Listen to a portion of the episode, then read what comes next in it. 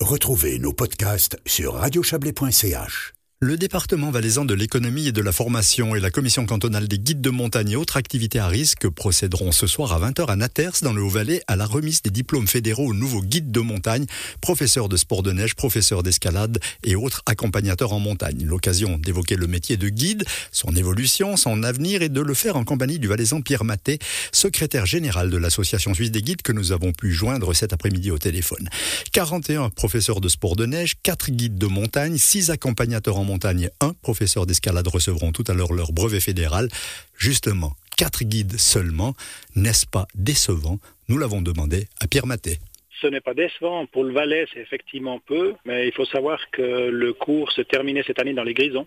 Et puis les candidats valaisans sont plus présents lorsque le cours se termine en Valais ou dans le canton de Berne. Donc voilà, la formation des guides suisses se passe bien actuellement. On va l'évoquer, l'évolution du métier. Quel regard vous portez sur celle-ci? Ben, L'évolution du métier de guide euh, est assez positive. Alors c'est comme dans toutes les branches. On peut aussi euh, voir le verre à moitié vide ou à moitié plein. Pour ma part, euh, je le vois plutôt à moitié plein, dans le sens que les montagnes sont toujours là, la nature est toujours euh, merveilleuse et puis on peut euh, s'émerveiller et passer des moments incroyables dans cette nature inhumanisée, je ne sais pas si c'est français, mais dans le sens où elle n'est pas habitée. Donc voilà, ça offre des opportunités qui n'existent peut-être pas ou plus ailleurs et des très grands moments d'échange entre guides et clients. On peut vivre décemment aujourd'hui de ce métier, que l'on soit indépendant ou au sein de bureaux de guide ou d'écoles d'alpinisme? Oui, nous pouvons vivre du métier de guide. C'est un métier difficile, il ne faut pas le cacher. Donc euh, l'hiver, nous avons la chance, euh, ski au pied, d'avoir des engagements qui sont plus courts dans la journée et dans le temps. L'été, c'est plus exigeant avec euh, les sommets, les 4000 mètres et autres où là, nous avons souvent des journées de, 10, 12, 14 heures d'engagement.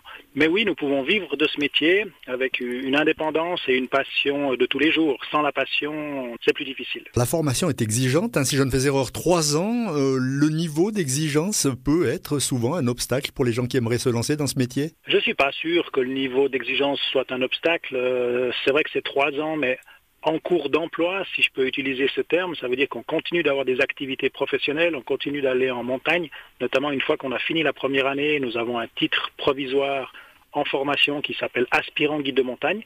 Et là, nous pouvons déjà travailler une année comme auxiliaire guide de montagne en toute indépendance ou sous la responsabilité d'un mentor, d'un guide diplômé. Et puis enfin, la troisième année, on a l'examen final avec l'accès euh, au sésame de, guide de montagne. Je jetais un œil sur Internet, euh, les tests d'entrée pour mettre les pieds à quelque part dans la profession. Déjà là, on a l'impression que c'est assez sévère. C'est juste, euh, votre vision est correcte dans le sens où c'est une formation post-grade, c'est-à-dire qu'on ne va pas apprendre à pratiquer le ski, la montagne ou l'alpinisme en se présentant en cours de guide. On doit déjà pratiquer par soi-même ou au travers de structures comme Jeunesse et Sport, le Club Alpin et bien d'autres encore, et maîtriser la base de la pratique estivale et hivernale de l'alpinisme et de la montagne. Donc voilà pourquoi ce test d'entrée est assez exigeant. Les femmes dans le métier de guide, en vallée ou ailleurs, est-ce que ça évolue favorablement positivement, l'entrée des femmes? Je suis obligé et j'ai envie de répondre oui, mais c'est sincère, dans le sens que nous avons euh, plus de femmes guides de montagne année après année, euh, tout en sachant que les chiffres restent très faibles. Mais il faut savoir que dans le monde entier, la Suisse est le pays qui compte le plus de femmes diplômées, à savoir aujourd'hui 44 femmes guides de montagne. On a beaucoup progressé depuis Nicole Nicky alors? Oui, Nicole Nicky a montré le chemin. Elle a été diplômée pour la première fois en 1986. C'était la première femme guide de montagne en Suisse. Elle est d'ailleurs membre d'honneur de notre association, toujours. Et puis 36 ans après, on se retrouve avec 44 femmes, donc c'est un peu plus qu'une par année et c'est positif. Le mouvement s'accélère. On a dit un 4 guides de montagne brevetés cette année en vallée, 6 accompagnateurs en montagne. Il y a de la concurrence? Non, il n'y a pas de la concurrence, il y a de la complémentarité. Alors le métier d'accompagnateur, accompagnatrice a le vent en poupe aujourd'hui.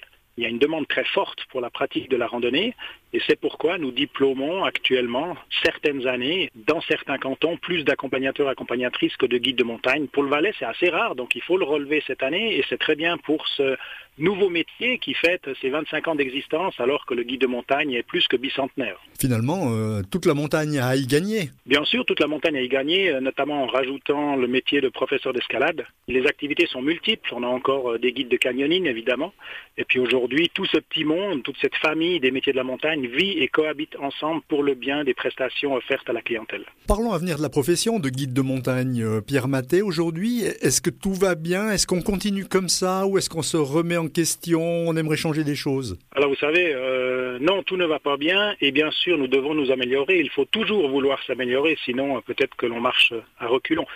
La première chose, on a des chantiers très importants, notamment sur l'accès aux espaces naturels, aux montagnes. Et là, c'est de trouver un équilibre entre protection de la nature et utilisation de la nature avec respect et humilité. Mais je suis sûr que c'est possible de trouver des compromis viables pour tout le monde. Et puis ensuite, pour cette jeunesse qui embrasse ces métiers de la montagne, c'est de leur trouver une existence économique.